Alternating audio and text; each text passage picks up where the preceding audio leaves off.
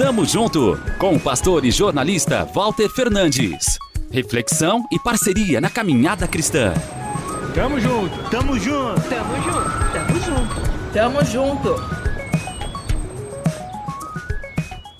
Uma das atitudes mais simples na vida é deixar as coisas para lá. Em um primeiro momento, parece até uma boa ideia. É cômodo, já falamos sobre neutralidade no Tamo Junto, mas gostaria de aprofundar o tema. O capítulo 37 de Gênesis relata que José teve sonhos que o mostravam em posição de destaque sobre seus familiares. Ele contou isso aos irmãos, que ficaram tomados de ciúme. Seu pai o repreendeu de maneira branda, até porque era seu filho preferido.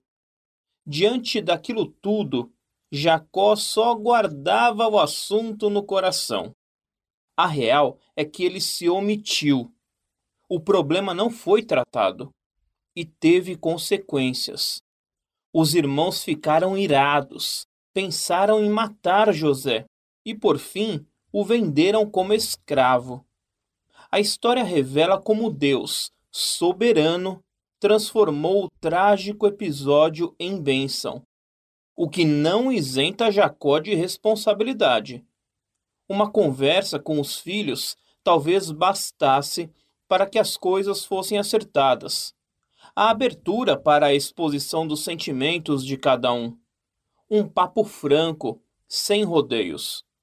E olha que aquele homem tinha conhecimento de causa já havia resolvido uma grande dificuldade familiar, a briga com seu irmão gêmeo Esaú. E o que fica para nós? A lição de que precisamos pedir sabedoria ao Eterno diariamente. Direção para falarmos o que é justo e verdadeiro, de modo firme e amoroso.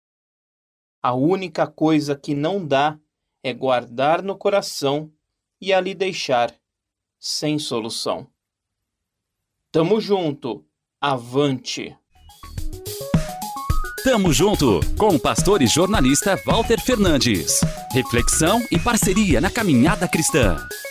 Confira mais em transmundial.org.br e compartilhe.